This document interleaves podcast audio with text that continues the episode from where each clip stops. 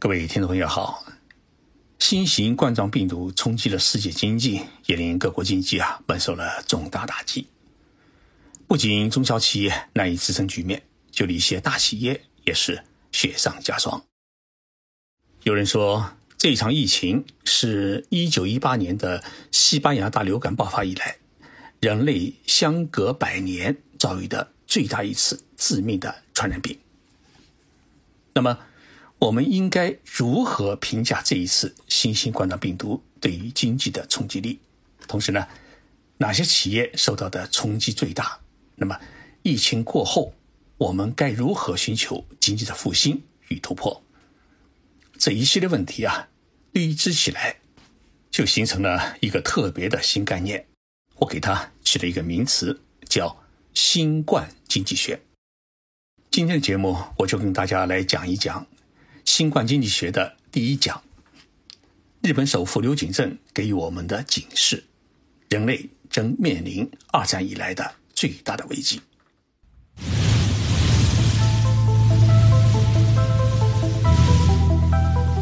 任你波涛汹涌，我自静静到来。静说日本，冷静才能说出真相。我是徐宁波，在东京给各位讲述日本故事。日本首富也是优衣库的创始人刘景正先生啊，给这一次的疫情下了这么一个定义。他说：“这是第二次世界大战之后人类遭遇的最大的危机，当然也是优衣库创立三十多年以来的最大的危机。”早稻田大学毕业的刘景正社长，从他父亲的手中接过一家街头的服装店之后啊，他去了趟美国，发现啊，美国人有一种服饰。是周末出门时穿的，叫休闲服。而七十年代已经富裕起来的日本人，要不穿西服和服，要不穿工作服，很少有休闲服。于是呢，他就开始致力于休闲服的研发生产。优衣库从一九九零年开始，把服装的主要生产基地放到了我们中国，利用日本精湛的制衣技术和。中国的低成本、高质量的加工，生产出了世界第一流的价廉物美的休闲服，一举获得成功，铸就了现在的优衣库集团。在过去十几年，刘景正呢一直与软银集团创始人孙正义起啊，被美国的财富杂志轮流选为日本首富。刘景正先生啊写过一本书，叫《一胜九败》。讲述了自己挑战十次失败九次的创业经历。我看了之后啊，很受感动，因为许多成功的企业家都想把自己打扮成经营的天才，唯有刘景正先生，他一直想告诉别人自己失败的丑事。于是啊，我把它翻成了中文版。书在前几年已经在中国大陆和台湾地区出版，大家呢在当当网上面可以买到。是由中信出版社出版的。新冠病毒疫情发生之后呢，呃，其实优衣库啊也很遭殃。首先是中国的七百多家店铺有半数关闭，然后是欧美的店铺被关，现在是日本的许多店铺也被迫关门。四月九号，刘景正社长在东京举行了一次记者会，他宣布到二零二零年八月为止的。上半年度的决算业绩报告中，预测公司的营业收入啊将比去年同期减少百分之四点七，为一万两千零八十五亿日元，相当于是七百九十八亿元人民币。那么营业利润将会减少百分之二十点九，纯利润减少是十一点九，这是自二零一一年两月以来，优衣库相隔八年。出现了减收减益的局面。刘景社长在记者会上说：“啊，到三月底，优衣库在海外二十六个国家呢有两千两百四十六家店铺，其中约三分之一的七百四十八家店铺呢是在中国。但是从一月下旬到三月，绝大多数的店铺都被停业。优衣库在海外的营业利益比去年同期呢是大减了百分之四十。”而下半年，优衣库集团整个的营业利益预计将大幅减少百分之九十。刘金社长啊，他因此表示，这一次的新型冠状病毒的疫情啊，是战后人类最大的危机。那么，对优衣库来说，也是最大的挑战。那么，应该如何来应对疫情和疫情之后的经济？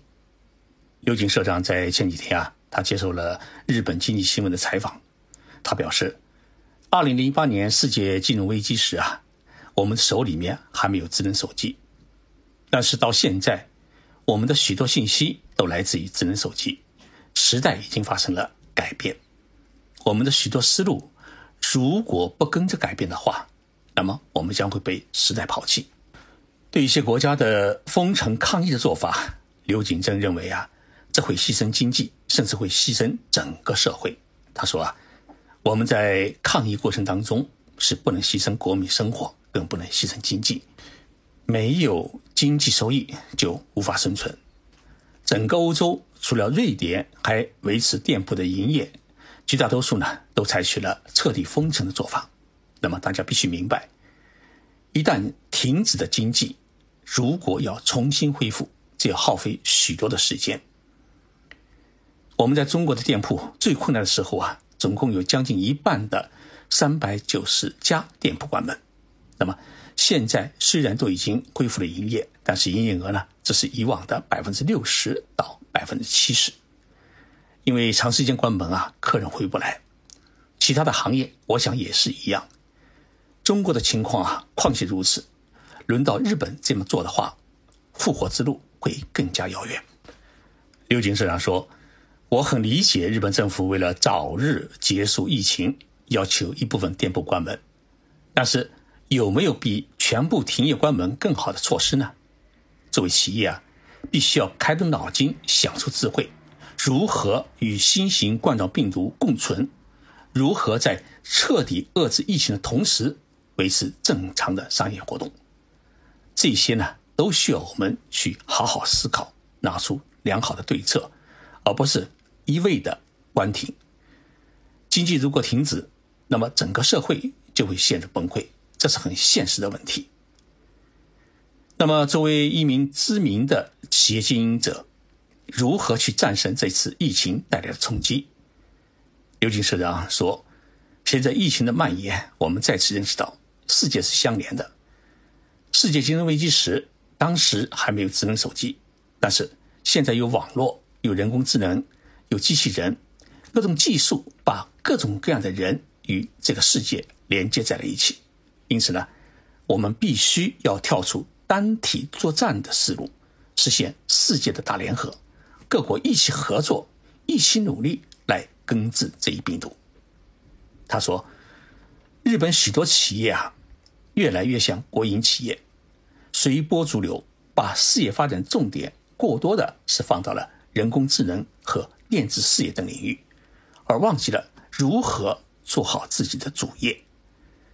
在疫情的冲击之下，我们应该更多的是需要汇聚世界的良知，认真思考在主业领域如何渡过难关，如何多做贡献，要向世界求智慧，而不是关在房里面一个人独享。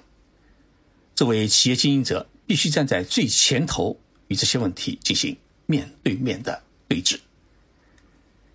二零一二年十二月的时候啊，安倍重新出任首相。当时他曾经三顾茅庐，亲自来到刘景正的家中，邀请这位山口县的同乡出任安倍内阁的最高顾问。因为前面的民主党政权请了京瓷公司的创始人稻盛和夫先生当顾问，安倍只是没有想到刘景正会一口拒绝。刘景正当时对安倍说：“我只是一名商人，不适宜涉及政治。”这次在谈到安倍政府应对新型冠状病毒疫情的对策问题时，刘景社长表示，必须尽最大努力，在不扼杀经济的前提下，从根本上制定出有效的对策。